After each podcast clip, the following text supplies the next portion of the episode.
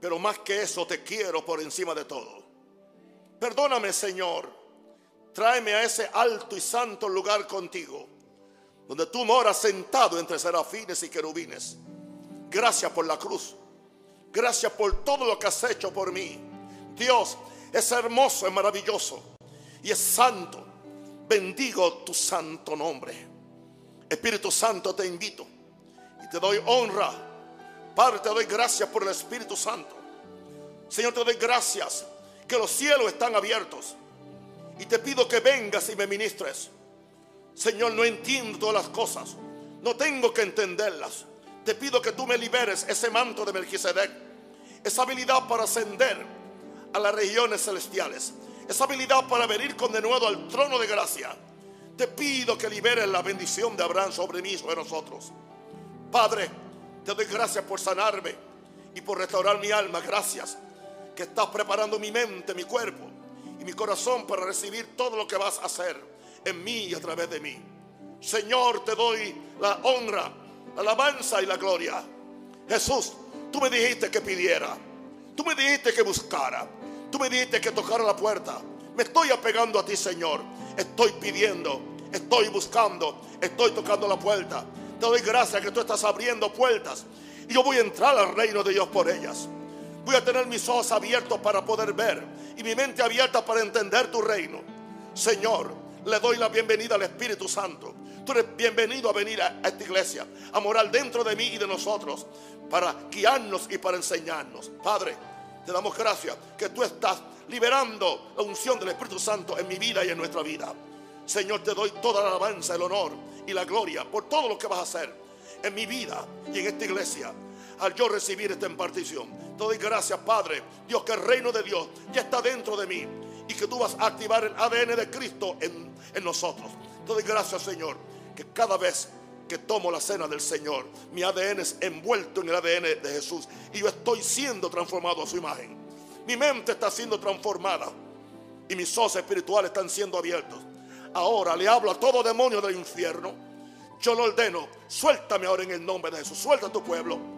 Yo me cubro con la sangre de Jesús y digo, Señor, estoy preparado, estoy listo y te pido la activación e impartición de tu vida y espíritu. Señor, tú dijiste, si nosotros siendo malos sabemos dar buenas dádivas a nuestros hijos, cuanto más nuestro Padre Celestial dará el Espíritu Santo a los que piden. Por esto, Espíritu Santo, te estoy pidiendo que vengas.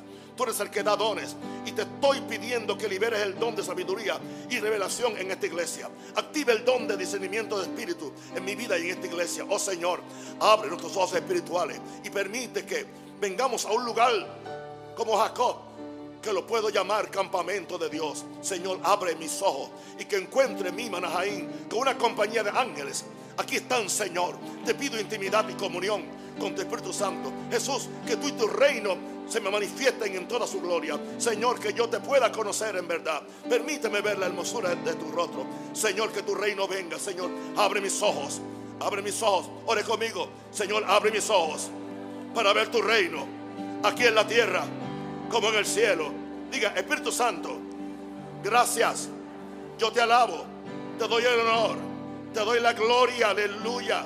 Te pido que mientras espero en tu presencia, que tú empieces a darme la gracia para recibir todo lo que tú has preparado para mí desde antes de la fundación del mundo. Y lo pedimos en el nombre de Jesús y por la sangre preciosa de Cristo. Y yo declaro ahora que no hay demonio, que no hay autoridad del infierno que pueda impedir Salababacasha. Que la gloria de Dios sane ahora y que todo enfermo ahora sea sanado. Todo el que está caído se ha levantado que toda interrupción diabólica en Bacarabashai. Aplaude y grite fuertemente al Señor.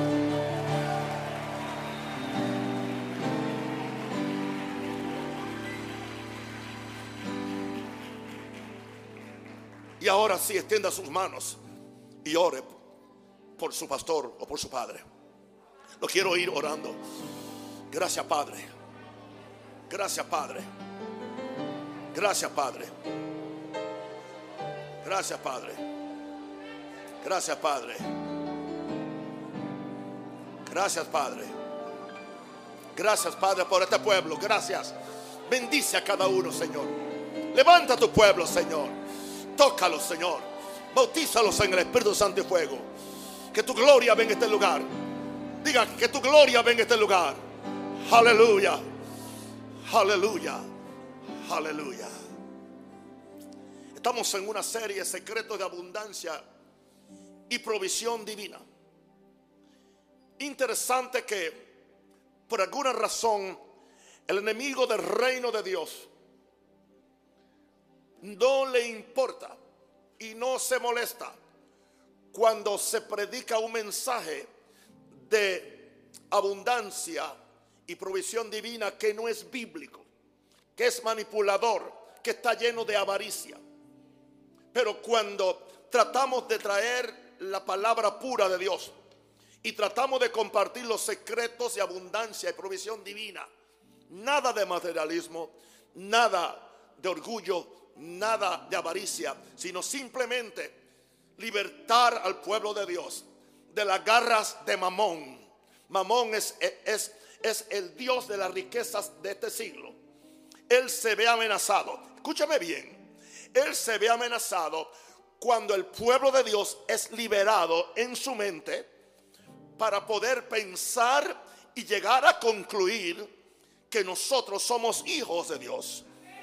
Y como hijos de Dios, Dios no tiene ningún problema en revelarnos secretos de abundancia y provisión divina. Porque Dios sabe y entiende que nosotros lo primero que queremos es honrar a Dios, edificar su reino y ser mejores personas. Le digo esto para que se prepare, porque son como seis enseñanzas y va a haber una lucha espiritual en el mundo del espíritu. Hoy vamos a hablar en esta segunda lección acerca de la generosidad. Porque la generosidad es la clave de la abundancia. Fíjense que no, no estamos aún hablando de recibir. Empezamos casi esta serie hablando de la voluntad de Dios y ahora hablamos de la generosidad. Marcos 4, 26 al 29.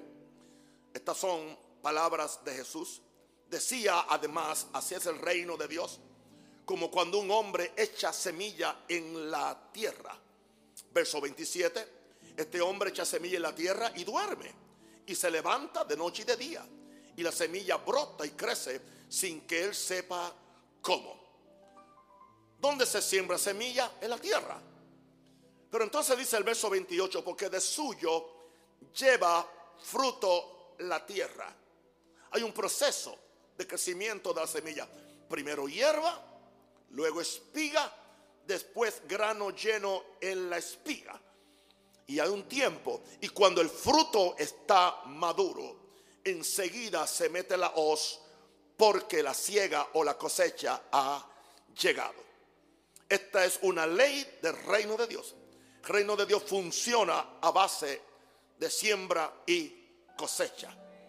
No solamente tiene que ver con dinero, no solamente tiene que ver con cosas, tiene que ver con mi vida. La primera siembra que tenemos que hacer somos nosotros mismos. Nuestra vida, nuestros talentos, todo lo ponemos en la mano del Señor. Ahora, creo que se ha enfocado este asunto de la bendición y la prosperidad con la perspectiva equivocada. El énfasis ha estado errado al pensar que es asunto de adquirir y poseer para empoderarnos financieramente como individuos, como empresas y aún como iglesia. Ese mensaje le gusta a la carne. Ese mensaje no es opuesto por Satanás y los demonios. Esto indica claramente que no se ha entendido la dinámica del reino de Dios. ¿Cuál es la dinámica del reino de Dios? El reino de Dios está basado en amor y está basado en generosidad. Porque el rey de este reino, que es Jehová Dios, Dios es amor. Y segundo, Dios es sumamente generoso. Por eso es que Dios ama al dador alegre, porque es como Dios. Wow.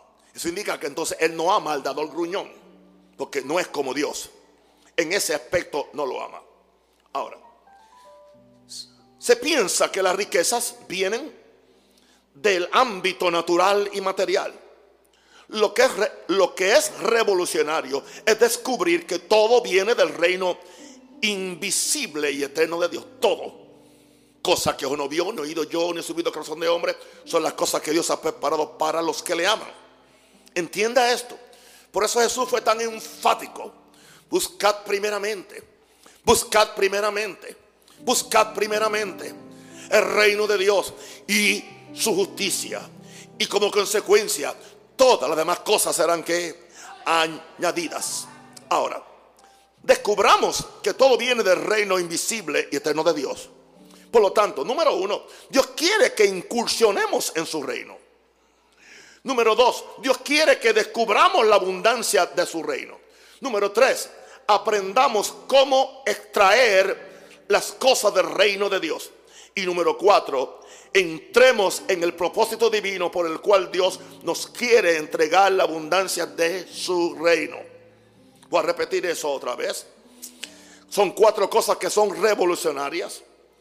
Aleluya. En primer lugar, Dios quiere que incursionemos en su reino. ¿Por qué no? Dios quiere que descubramos la abundancia del mismo. Número tres, Dios quiere que aprendamos cómo extraer la abundancia. Y cuatro, pero Dios quiere que entremos en el propósito divino por el cual Dios nos quiere entregar la abundancia de su reino. Un escritor de nombre Jack Taylor dijo lo siguiente, cita de él, verbatim. Él dijo, Dios está buscando gente que se paren entre el cielo y la tierra para distribuir distribuir las riquezas del cielo en todo lugar. No sé si eso le suena, pero el asunto es que nadie que tiene una percepción eh, natural o, o, normal de la riqueza no, no puede pensar en esto, porque no es para destruir, no es para distribuir, es para acaparar, es para amontonar. Esa, es la forma como el mundo, como el mundo funciona, el mundo económico. Esa es la forma como aún muchos predicadores, iglesias, funcionan en este asunto del dinero. Pero Dios está buscando otro tipo de gente. Yo espero que Dios me cuente a mí entre ellos. Yo pido que Dios nos encuentre en este ministerio. Porque son gente, como decía, como dice Jack Taylor, que se paran entre el cielo y la tierra porque tienen el corazón en el cielo y tienen el corazón en, en la tierra. Y la tierra para distribuir la riqueza del cielo en todo lugar. Interesante, porque añade Jack Taylor lo siguiente, en el proceso de pararse entre el cielo y la tierra, para distribuir la riqueza del cielo, en el proceso, las necesidades del distribuidor, no del acaparador, serán ampliamente suplidas. Y si yo no dijera más nada y yo terminara este mensaje, ya cumplí el cometido de este mensaje. Con solamente los 5 o 6 minutos que acabo de hablar. En el proceso, las necesidades del distribuidor, del generoso, serían ampliamente suplidas. Porque Dios no tiene ningún problema en en suplirnos ampliamente. Pero si Dios descubre que nuestro corazón no está listo para hacer con la riqueza lo mismo que Él hace, no las vamos a recibir. Y no importa cuánto se predique de transferencia de riqueza, no importa cuánto se pacte, no importa cuánto se siembre, no importa si, la vaca, si, si el propósito es agarrar, eh, acaparar, amontonar, egoístamente no vas a prosperar. Y tienes que estar en ese juego de rata por el resto de tu vida. Y nunca tendrás la paz que sobrepasa todo entendimiento. Dios no quiere que vivamos en afán por la abundancia de, riquezas o por la falta de riquezas. Yo dije que Dios no quiere que vivamos en afán.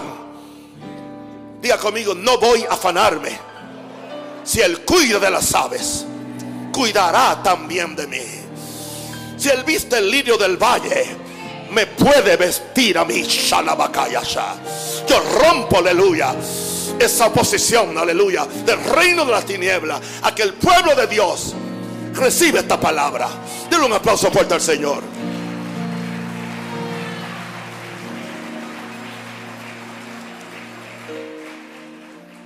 Tengo noticias para usted. Estos no son los mensajes de abundancia que usted oye por ahí. Porque nadie que no es generoso puede predicar generosidad. No le sale. Se ahoga. O le sale cuadrado. Pero es que es generoso de corazón. Tiene autoridad espiritual. Tiene respaldo del reino de Dios. Tiene respaldo del cielo y tiene la unción para hacerlo.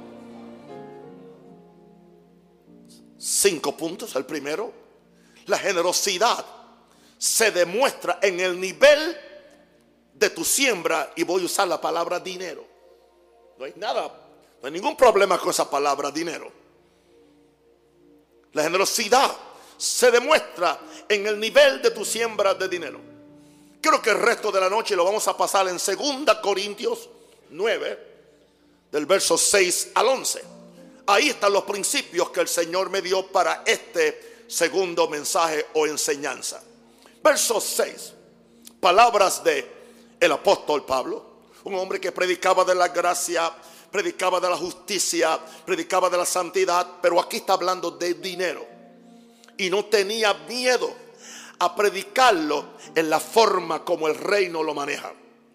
No dice en el verso 6 de 2 Corintios anteriormente, en el verso en el capítulo anterior él había hablado de una iglesia que fue generosa en medio de una gran pobreza. Y a esa iglesia se le dieron tremendas, tremendas eh, eh, eh, promesas. Pero entonces ahora él está hablando de ofrendar o de dar. Y nos dice en el verso 6, pero esto digo, el que siembra escasamente, también segará escasamente. Ahora, yo quiero que tú entiendas esto. Si lo que tú tienes es poco y tú lo siembras, tú no estás sembrando escasamente. Escasamente en este verso es en relación con tu corazón y en relación con lo que tú tienes y con lo que te sobra. Por eso fue que Jesús dijo que aquella viuda Dios dio más que todos los millonarios que ofrendaron ese día cuando echó simplemente unas pequeñas monedas. Así que el que siembra escasamente también va a cosechar escasamente. Y el que siembra generosamente, oye eso, generosamente, generosamente también segará. Alguien puede ser generoso con un dólar. Y alguien puede ser egoísta con un millón de dólares. La actitud que tú tengas al dinero es lo que te hace generoso o avaricioso. El que siembra escasamente también segará escasamente. El que siembra generosamente, generosamente también va a cosechar. Discutamos este primer punto. El dar dinero o dar ofrendas es tratado por Pablo como una siembra, como una siembra. Él no habla de colectar ofrenda, él no habla de traer ofrenda, Él habla de sembrar dinero. Y esa siembra va a depender de cuál es el corazón del sembrador. Y de acuerdo a cómo sea el corazón del sembrador, va a tener una cosecha abundante o una cosecha limitada. Ahora, el dar dinero o dar ofrendas es tratado por Pablo como una siembra. En e, lo que nos da a entender es que el dinero es la semilla de tu bendición económica. El dinero. Esto es lo que él dice. Él dice, el que siembra, y está hablando de dar dinero. Es la semilla de tu bendición económica. Ahora, toda semilla necesita un terreno. Toda semilla necesita un terreno. Aquí el terreno no es tanto una persona, no es tanto una institución, sino el reino de Dios. Claro, si ese apóstol santo está en el reino de Dios y tú lo ofrendas a él, no fue a él a quien le diste, fue al reino de Dios. Gloria a Dios. Si tú le das al pobre en la demanda que el reino de Dios te hace a ti, aunque sea pobre y no sea cristiano, estás sembrando en el reino de Dios. Porque el reino de Dios es justicia, paz y gozo en el Espíritu Santo. Y tú estás contribuyendo para que la gente sea feliz. Se trata de esto, hermano. Y trágicamente no se entiende, porque no se quiere entender. El dinero es la semilla de tu bendición económica. Toda, semilla necesita un terreno. Aquí el terreno no es tanto una persona o institución, sino el reino de Dios. Ten cuidado, siempre en mí que soy buen terreno. ¿Sabe el único terreno que es bueno? Que da. ¿Cómo, cómo que el que da? El que da. Por eso que tú le das a alguien que es tacaño y te garantizo que no tendrás una cosecha. Porque ese, ese terreno no da. Y no es que Él te lo va a dar, pero la semilla que tú sembrates en ese tacaño y avaricioso, simplemente Él se, la come o, se pudre. Pero si tú le das a una ancianita que trae 10 centavos de ese dólar que recibe, o trae esos 10 dólares de esa pensión de 100 dólares al mes, es muy buen terreno. Porque ella está operando en principios del reino de Dios. Olvidémonos de cantidades, miremos ahora el corazón. Esta promesa de abundancia en este verso es solamente para el que siembra. Entonces, el sembrador tendrá su cosecha de acuerdo a dos cosas, la cantidad y la, y la calidad de lo que siembra. De acuerdo a la cantidad, a ti la cantidad, a ti se te juzga, no de acuerdo a lo que tú das, sino con lo que tú te quedas. Por eso fue que Jesús dijo, y, y más nadie más sabio que Jesús. Jesús estableció que aquella viuda dio más que todos los ricos juntos. ¿Por qué? Se quedó sin nada. Y aparentemente era boba, era tonta. No, todavía, donde quiera que se predique este evangelio, todavía se está hablando bien de esa, de esa viuda. De los otros. Tremendo mal testimonio el que tienen, porque ni Jesús tuvo buen testimonio de ellos. Y yo quiero que tan siquiera alguien que se llama Jesús tenga buen testimonio de mí. No al que le doy la ofrenda, no al que le siembro, no al que, al que yo lo ayudo, que lo tenga en el cielo. Que el cielo oiga, que el cielo vea, que los ángeles sean movidos cuando yo entro en estos principios. Esto es más, esto no es un casino de fe tampoco, ¿ok? El sembrador tendrá su cosecha de acuerdo a la cantidad y a la calidad de lo que siembra. Ahora, vamos entonces, vamos al verso 7, porque en el verso 7 ahora encontramos la preparación del corazón antecede a la generosidad. Yo dije que la preparación del corazón antecede a la generosidad. Tú no puedes ser generoso si tú no enseñas al corazón a ser generoso. Versículo 7 del mismo capítulo, estamos en 2 Corintios 9, dice, cada uno de como propuso en su corazón.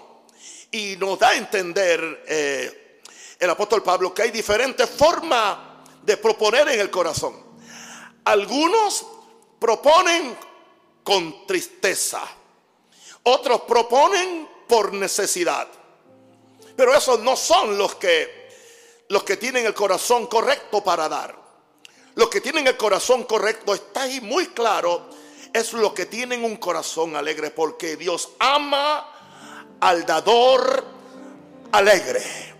Sea que pueda dar un dólar porque es lo que tiene o de un millón porque es lo que le sobra o tiene mucho, debe hacerlo con alegría. Cada uno de como propuso donde en su corazón. La preparación del corazón antecede a la generosidad. No con tristeza ni por necesidad porque Dios ama al dador alegre. Ahora, todo terreno en lo natural tiene que ser preparado antes de la siembra. Hay que ararlo, hay que sacar las malas hierbas, hay que sacar las piedras, hay que sacar todas esas cosas que pueden inutilizar tu semilla. Antes de la siembra, el terreno hay que prepararlo. Prepara tu corazón ante el Señor. No hay mejor forma que uno humillarse ante Dios. No hay mejor forma que uno vivir una vida de sencillez ante Dios, una vida de oración continua para que el corazón, porque el corazón puede ser muy engañoso. Hay gente que se, se alaban de generosidad, no son generosos. Ahora, el corazón del hombre tiene que ser preparado, tiene que ser arado. y fertilizado para la cosecha. No importa la mejor semilla. Si, el corazón, si tú tiras la semilla, Jesús habló de la semilla, de la buena semilla que cae en diferentes, en diferentes lugares. Habló de la, que cayó al camino, las aves que son los demonios vienen y se la comen. La que cayó entre espinos, los espinos la ahogaron y no dio fruto. La que cayó en pedregales se secó cuando salió el sol. Y solamente una semilla trajo frutos y los trajo en proporciones. Al 30, al 60 y al 100 por uno, la que cayó en buen terreno. El buen terreno estaba preparado, estaba arado, estaba fertilizado.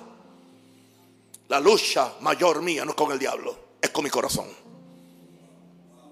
No sé si alguien me entendió. La lucha mayor de, de rosario no con el diablo, es con el corazón.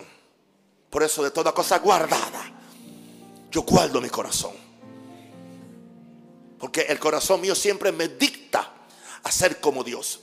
El corazón mío, aleluya, que es el corazón de Dios en mí y el mío en Dios. Me llama a mí a quitarme lo mío, a dar lo mío, a quedarme en cero para que otro sea suplido. Yo sé que esos mensajes no producen amenes, ni producen invitaciones de los grandes magnates ministeriales de Latinoamérica para que me inviten a darle una conferencia de prosperidad. No me van a invitar. No me hacen falta sus púlpitos tampoco. El corazón del hombre tiene que estar como. Como tú preparas el corazón, lo santificas ante Dios. Como tú preparas el corazón, saca las piedras de egoísmo, saca las espinas, aleluya, de, de, de, de, avaricia, saca todo eso. Permite que el arado de, la palabra, que es la espada, entre, aleluya, y corte lo que sea. Y después permite que el Espíritu Santo venga y fertilice tu corazón. Conquista mi corazón, conquista mi voluntad, conquista mi espíritu, alma y cuerpo. Conquista mi corazón, conquista mi voluntad, conquista mi espíritu, alma y cuerpo. Aquí está. Ya no quiero vivir para mí, sino solo, dile, para tu gloria. Ya no quiero vivir para mí, sino solo para tu gloria. Corazón preparado, arado y fertilizado para la cosecha. Este sistema del cual estoy hablando hoy no hace acepción de persona. Es para cada uno. Dios quiere que cada uno entre en este ciclo de siembra y cosecha. El reino está abierto. El terreno del reino está abierto. Al que tiene mucho, al que tiene poco, al que tiene habilidades, al que no tiene. Este reino es recíproco. Si tú le das, Él te va a dar. Si tú lo amas, Él te va a amar.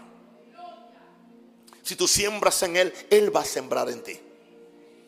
Valor por valor. Busque el reino primero y todas las demás cosas. Ahí está la cosecha. Son añadidas. Dios quiere que cada uno entre en este ciclo de siembra y cosecha. ¿Sabe por qué yo soy próspero? Siempre lo he dicho. Tengo diferentes parcelas tengo diferentes siembras. Lo primero que yo hago de todos los que yo recibo es sacar el diezmo o doble diezmo o lo que sea. A veces lo doy todo. Pero es que si lo doy todo me quedo sin nada. Ustedes se quedan sin nada, yo no. No, pero eso es porque él es apóstol. No, estas señales no siguen a, a los apóstoles, a los que creen.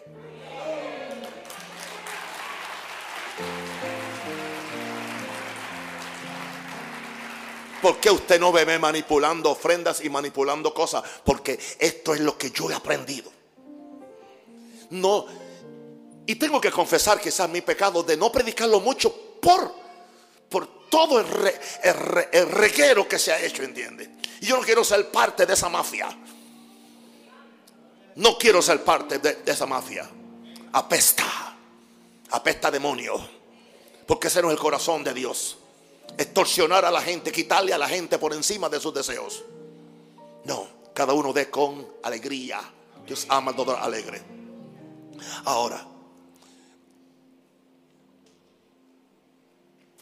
la respuesta de cada uno depende del estado de su corazón. No importa lo que yo predique, no importa la serie que yo traiga, tú tienes que venir con el corazón abierto, con estado de tu corazón. No solamente me soportes, de soportarme, o oh, yo lo soporto, pero no me gusta eso. Recíbelo. Trátalo. A ver si funciona. Ahora, ¿dónde es que tú pones tu dinero? Tú solamente pones tu dinero donde está tu corazón. Esa mujer sabe que ese hombre, marido que estaba enamoradísimo de ella, le traía flores, no se quejaba en, en comprar los mejores cortes de bistec.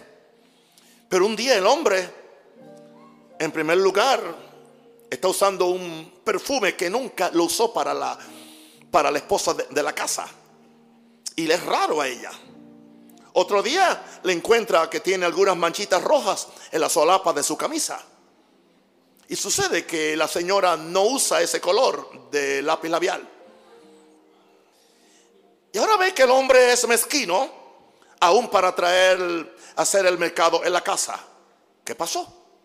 El corazón se le fue.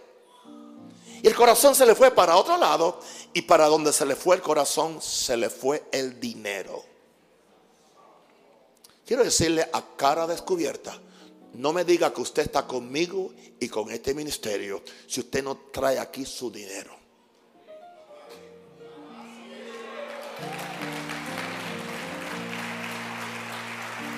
Usted es un engañador y un mentiroso.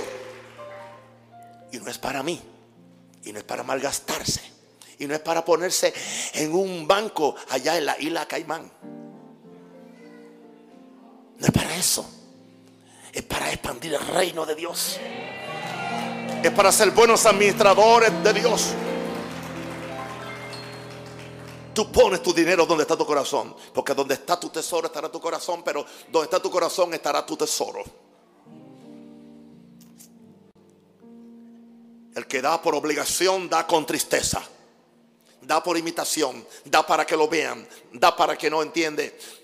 Doy doy el diezmo para que no me saquen de servir, doy el diezmo para que no me saquen del ministerio, doy el diezmo para que, pero no, no hay gozo, no hay alegría. Da por obligación, da con tristeza.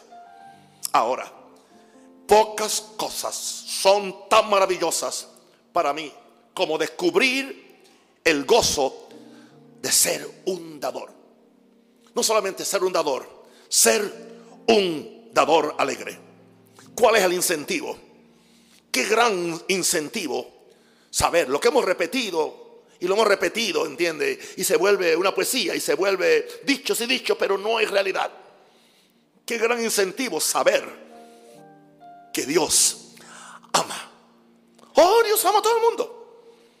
Pero ¿por qué razón Pablo nos califica a maldador alegre? Porque Dios tiene un, tiene un pacto especial con el que es un dador alegre, con el que es dador y con el que lo hace con alegría.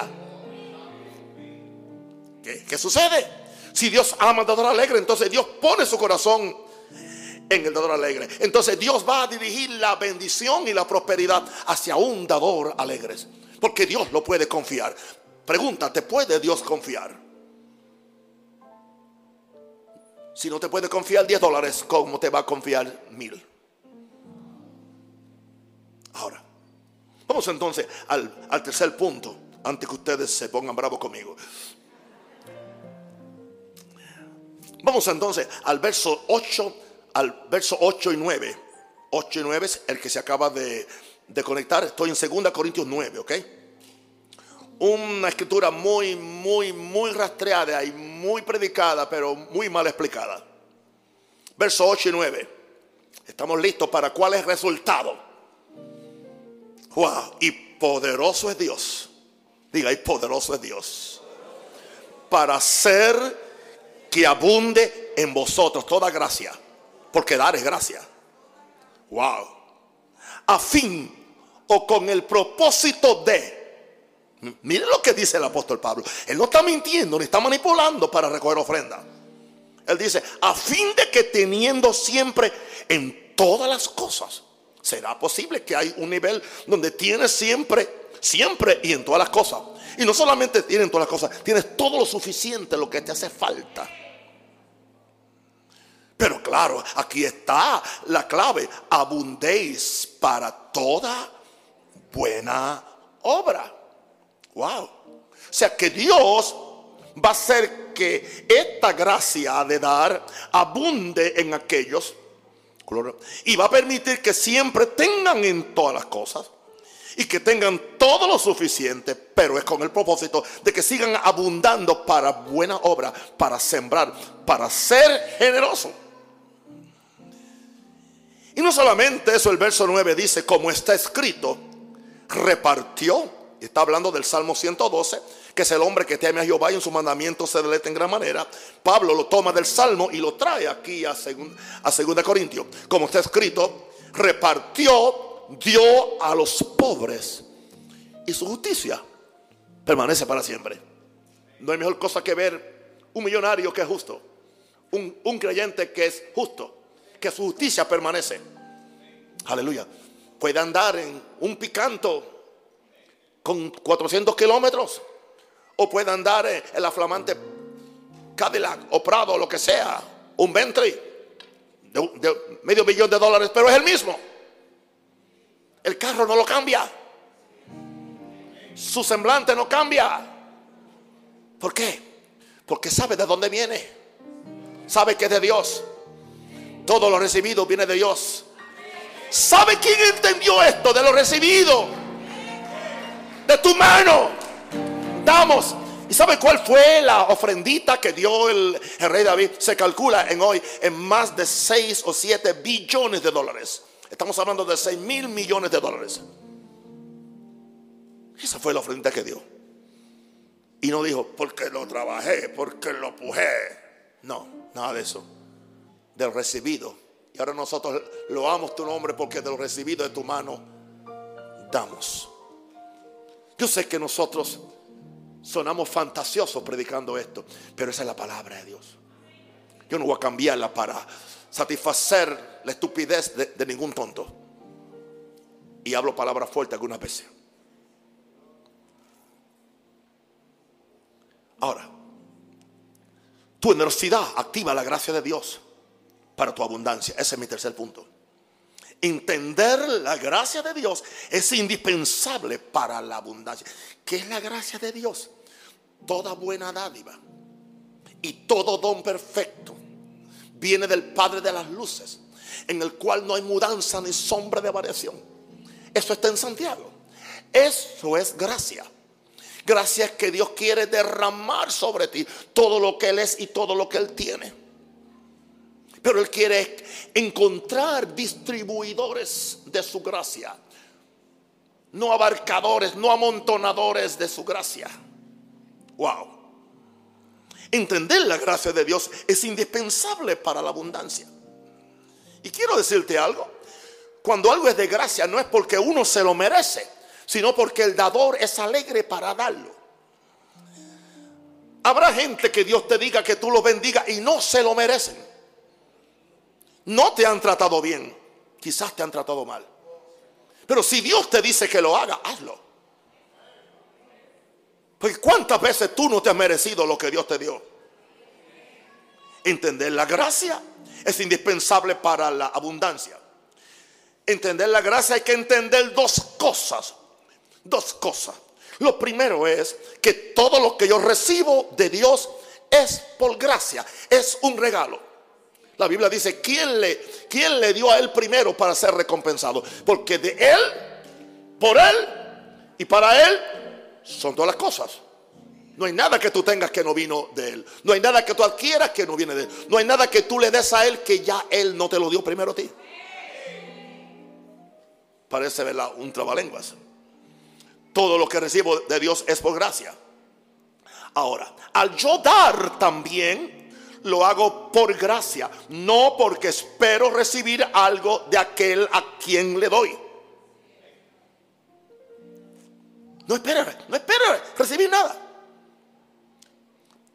Espera recibir del terreno. El terreno de la fe. El terreno del reino. El terreno de Dios. Y Dios determina cuál es ese terreno para ti. Que al yo dar también lo hago por gracia, no porque espero recibir algo de aquel a quien le doy. Ahora, la gracia de Dios siempre abundará en aquellos que tienen un corazón generoso. Y por lo tanto, corazón generoso equivale siempre a un corazón alegre. El corazón gruñón nunca está alegre. Nunca está alegre. ¿Entiende? Se le ven los dobleces en la cara cuando da. Aleluya. Mm. Se le ve como le tiembla. ¿Entiende? Cuando, cuando saca la billete, cómo le tiembla.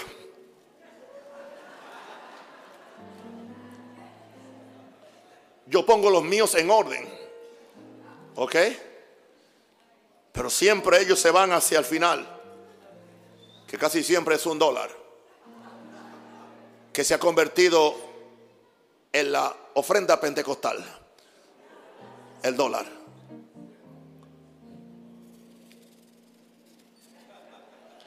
Yo le dice no. Saca otro. Mm. No es alegre.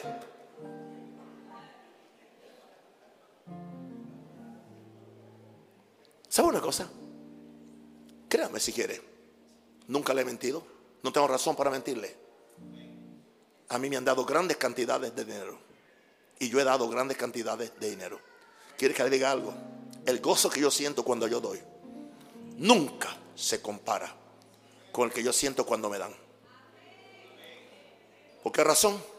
Porque sé que todo viene de Él. Y muchas veces sé, sé que lo que me dan a mí no va a ser multiplicado. Lo que me dan a mí va a ser multiplicado para el que me dio, pero no para mí. Pero lo que yo doy sí va a ser multiplicado.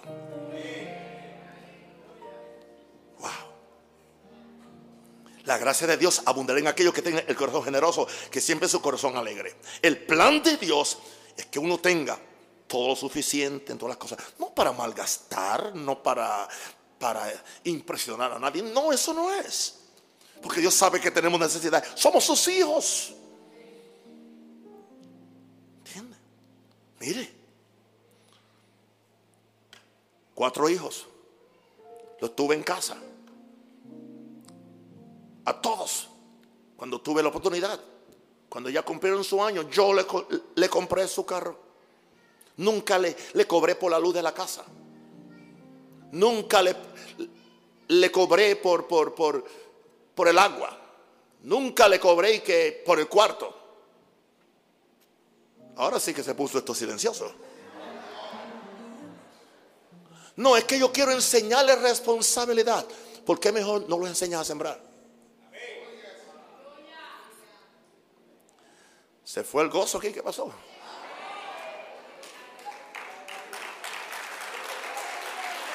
Claro, claro. Entonces nos ponemos bien, bien, bien filosóficos. No es que yo no quiero malcriarlos.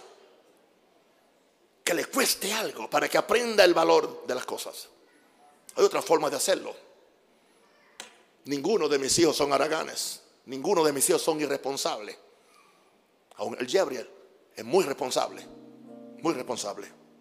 ¿Entiende? ¿Usted cree que yo le voy a cobrar por el carrito que le di? No, ya, ya, disfrútalo. Ahora, el próximo lo compra él. Él se casa y a quién le toca, más o menos. Casi siempre me toca a mí. A mí. ¿Y por qué no? Es mi hijo, es mi nieto. Si Dios me da es para bendecirlo. No, que arrastre lo que él fuera. ¿Por qué no? Si vosotros siendo malos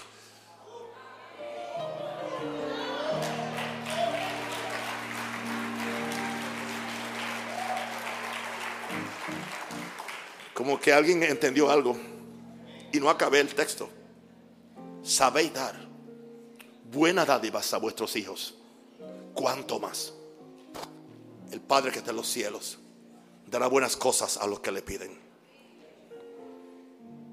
Solo por medio de la abundancia de Dios es que uno puede abundar. Porque dice, dice para que abundéis en toda buena obra. O sea, si yo tengo abundancia, puedo abundar, pero si, si, si yo estoy escaso, yo no puedo entonces abundar en toda buena obra. Cuando estaba predicando en la iglesia el martes y Dios me dijo que diera una, una ofrenda para ayudar a la iglesia a comprar sus sillas nuevas, era porque Dios me había bendecido. A veces el lugar está en cero completamente, porque lo di todo. Y de repente se llena y de repente se vuelve a vaciar. Pero es que no es mi alacena, no es mi caja fuerte, es la caja de Jesús, es la caja de Dios. Yo solamente tengo la clave. Eso es todo. Y esto no tiene que ver nada con ser gringo, caramba. Que no te cree que todos los gringos son ricos. Hay gringos miserables también. Y pobres. Y avaros también. Solo por medio de la abundancia de Dios es que uno puede abundar en toda buena obra. Ahora, escuche esto. Siempre habrá una aceleración en el ciclo de la siembra y cosecha cuando usamos la abundancia de Dios para sembrar en su reino. ¿Entiendes? Aquí tenemos, no mira, aquí tenemos em, empleados. Yo no puedo decir que es una siembra. No, eso no es una siembra. Ellos están trabajando por su, por, su, o sea, por su dinero. Una siembra es si yo, ah, entiende, paso por el lado de ellos y saco uno de, de 20 mil aquí, te bendigo. Eso es siembra. de eso ahí. Siempre habrá una aceleración en el ciclo de la siembra y cosecha cuando usamos la abundancia de Dios para sembrar en su reino. Una de esas siembras en el reino que trae una buena cosecha es cuando se da a los pobres. No dice la Biblia, el que da al pobre le presta a Jehová. Independientemente de lo que el pobre haga con el dinero. Una pregunta. Dios no te bendice a ti independientemente de lo que tú haces con tu plata. Cuando Dios te da algo, te dice, te doy esto, pero es para esto solamente. Lo único que te pide es el diezmo, más nada.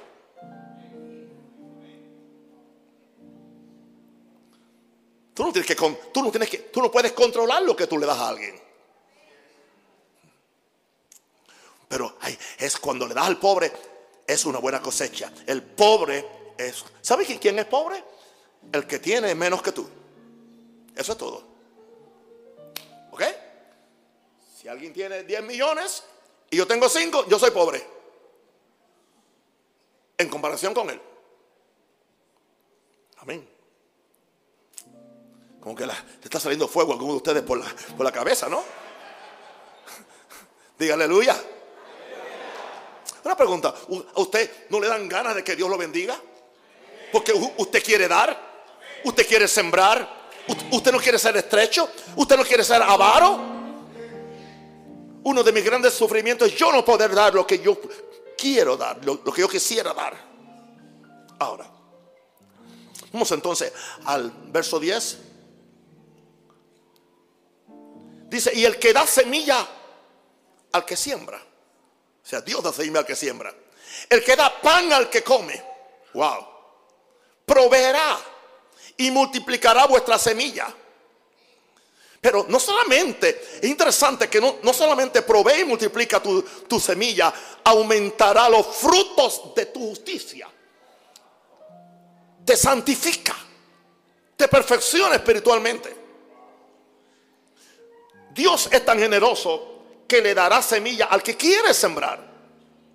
Si Dios ve un corazón dispuesto a sembrar, no solo a consumir, entonces Él no está muy inclinado a darle dinero, semilla a esa persona. Si Dios no ve un corazón dispuesto a sembrar, no solo a consumir, entonces Él no está muy inclinado a darle dinero o semilla a esa persona. Es lo que dice Pablo, el que da semilla al que siembra. Creamos la promesa que no hay excusa para no sembrar. Porque Dios en su amor le da semilla al que quiere empezar el ciclo de siembra y cosecha. Cuando yo empecé, entendí estos misterios Y entendí esto y yo lo aprendí con el mayor eh, responsable predicador de fe que he conocido. Y después los otros se fueron por el chorro. Estoy hablando de el profeta de Dios que Hagan. Un hombre puro, un hombre santo en el aspecto este. Gloria a Dios. Ahora, creamos la promesa que no hay excusa para no sembrar, porque Dios en su amor le, da semilla al que quiere empezar. Cuando yo entendí eso, yo empecé a sembrar, empecé el ciclo de siembra y cosecha. En primer lugar, en ese tiempo no, no había internet. En ese tiempo tú no podías ir a escuchar todos los mensajes de Kenneth Hagan ni de todo el mundo como hoy en día. En ese tiempo había que ordenar los cassettes a la oficina, al lugar donde estaba. Yo hacía eso. Pero además de eso, yo decía para mí, si yo estoy recibiendo la palabra de fe de este hombre, es justo que yo siembre en su ministerio. No porque él me lo pidió. Sino porque si yo quiero, si yo estoy comiendo, si yo estoy recibiendo de él lo espiritual, ¿por qué yo no le debo dar lo material? quiero decirle algo con todo respeto. Si usted está comiendo siempre de esta iglesia lo espiritual, usted es un ingrato. Si usted no da lo material. Porque lo que, lo que usted da nunca se va a comparar con lo que usted recibe. Porque lo espiritual es primero. Y no solamente eso. No, no solamente eso. En iglesias como esta, y hay muchas como esta, lo espiritual es lo que produce lo material en ustedes. Pero ¿cuál es el problema? Dañaron el sistema. Lo prostituyeron el sistema. En vez de quedarnos en los parámetros de la palabra del Señor. Ahora, dice que Dios da semilla al que siembra y pan al que come. El pan del que habla el verso viene de la semilla que sembramos. Aleluya. Dios le da semilla. Si Él la siembra, tendrá pan. No solamente tendrá pan, tendrá más semillas para seguir sembrando. Porque cuando el agricultor tiene su, cosecha, aleluya, además de que tiene comida para la casa, guarda semilla en su granero para tener la próxima cosecha. ahí es que la gente falla, se lo comen todo. Se lo comen todo. Y el latino, no el panameño, el latino, y yo soy latino en ese aspecto, se lo come todo. ¿Entiendes? Le debe la, la quincena completa a sus compañeros. Y le toma prestado a, aleluya, a A para pagarle a D y, después le toma prestado a D para pagarle a C y siempre está enredado. Esa no es la voluntad de Dios. Dios no quiere que vivamos en esa forma. Seamos responsables con lo que Dios nos da. Seamos responsables con el dinero que, que nosotros ganamos con el sudor de la, de la, de la frente. Seamos responsables, que es para nuestra familia, es para, para bendecir, pero nunca nos olvidemos de que Dios nos habla de su reino en primer lugar. Esto no tiene nada que ver con una manipulación del que está hablando del reino, no señor. Ahora, el pan del que habla el verso viene de la semilla que sembramos. Si te comes la semilla que Dios te provee, tendrás. Si te comes la semilla que Dios te provee, tendrás pan para hoy, pero no para mañana.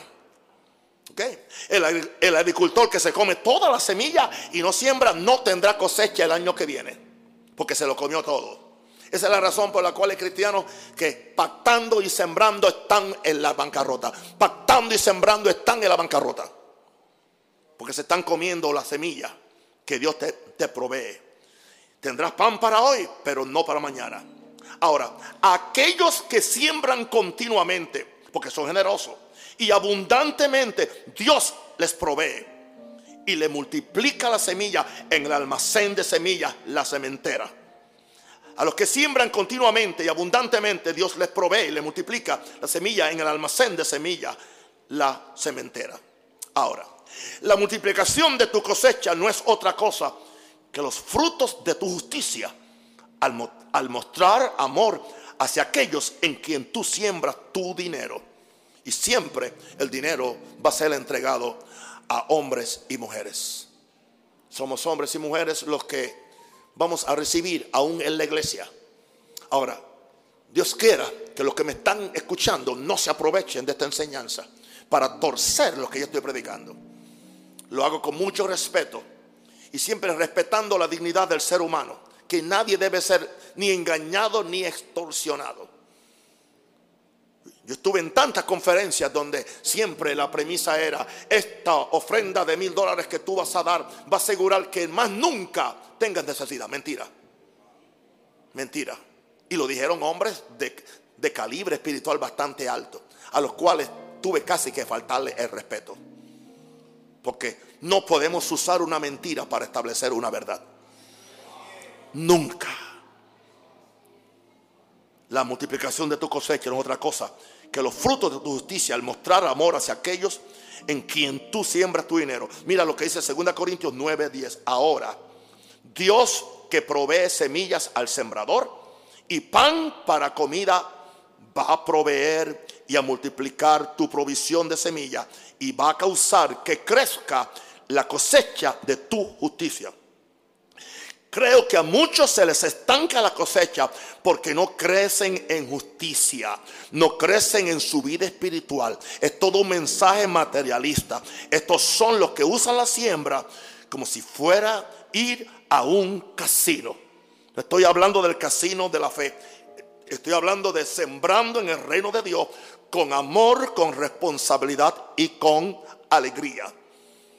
Y mi último punto en este mensaje es cuál es el propósito divino de las riquezas en el reino de Dios. Aquí vamos al verso 11, verso 11 por favor. Y no se asusten con las palabras que usa el apóstol Pablo. Dice que todo esto que él está enseñando es para que estéis enriquecidos. Le gusta a todo el mundo. A mí me gusta eso, ¿por qué no? Para que estéis enriquecidos en todo. En todo. Pero hay una clave. Para todas ¿Para toda? ¿Para toda? ¿Para toda? ¿Y qué es lo que hace esa libertad? Dice que esta libertad produce por medio de nosotros acción de gracia. En aquellos que nosotros sembramos, dan acción de gracia. No solamente ellos oran por nosotros. Eh, entonces ellos contribuyen también a nuestra prosperidad. Ellos fertilizan entonces nuestro terreno cuando nosotros sembramos. Porque sacamos de la semilla de, de nuestro terreno y se la dimos a ellos. Entonces, cuando ellos oran por nosotros, están, están fertilizando aún nuestro, nuestro propio terreno. Ahora, liberémonos de una vez de la mentalidad que Dios se complace en nuestra escasez y pobreza. Soy el primero que digo que no. La sentencia de prosperidad para el creyente es muy clara. Para que estéis enriquecidos en todo, para toda liberalidad. diga conmigo, para que esté enriquecido en todo. ¿Para toda qué? Eso habla de generosidad. Ahora, ¿será posible que los predicadores seamos culpables de mantener a la gente de Dios pobre cuando Dios los quiere ricos? Y la palabra ricos ahí no habla de millonarios ricos suplidos, que estén suplidos. ¿Será posible? La clave de la riqueza del reino es que Dios nos ofrece la abundancia del mismo sin límite, porque el reino no, no tiene límite. Pero es con la condición que seamos conductos para repartir a otros no para que acaparemos, sino para que distribuyamos.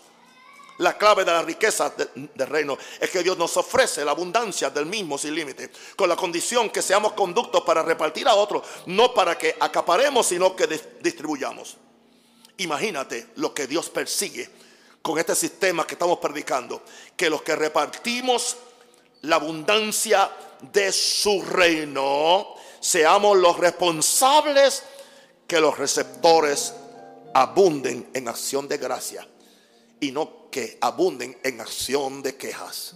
Me prometieron una cosecha, me dijeron que si daba un dólar vendrían mil enseguida o cien y, mira, ahora sembré o pacté el dinero del taxi y ahora me tengo que ir en una chivita.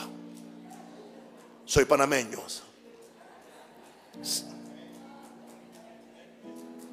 Una chivita para los otros países no, no es una cabrita, es, es un carro, ¿entiende? Un pirata también algunas veces. Un pirata es un, es un automóvil que no tiene permiso, ¿ok? para hacerlo. Estoy bien, ¿verdad? Bastante he aprendido con ustedes. Y yo creo que aquí no no deben haber piratas, ¿ok?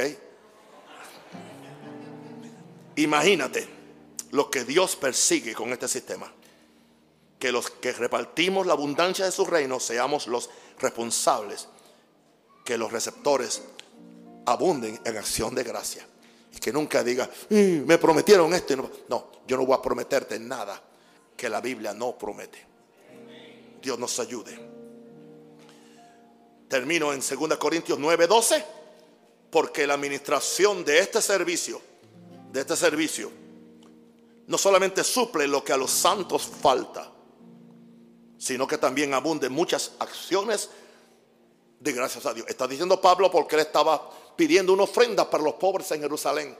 Entonces él dice, esto que ustedes van a dar y yo estoy pidiendo, suple primero lo que le falta a los santos, nuestros hermanos que estaban en una hambruna en Jerusalén.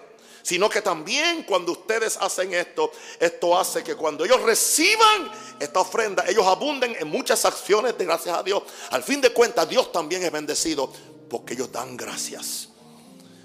Entonces, ¿qué hemos dicho hoy en esta lección? Que la generosidad es la clave de la abundancia. En el nombre de Jesús. Amén. Levantemos las manos y oremos. Diga conmigo, yo recibo la palabra de Dios con sencillez de corazón. Yo no la voy a cuestionar, no la voy a juzgar. Sea Dios veraz y todo hombre mentiroso. Padre Dios, gracias. Tú me quieres hacer partícipe de las riquezas de tu reino. La riqueza de su reino es para mí.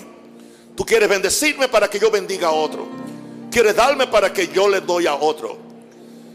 Espíritu Santo, revélame el misterio de la generosidad. Hazme generoso, cambia mi corazón. Porque yo quiero ser de bendición al mundo que me rodea. Y quiero bendecir el reino de Dios para que otros también participen de esta gracia. En el nombre de Jesús. Amén. Un aplauso a Jesús. Amén.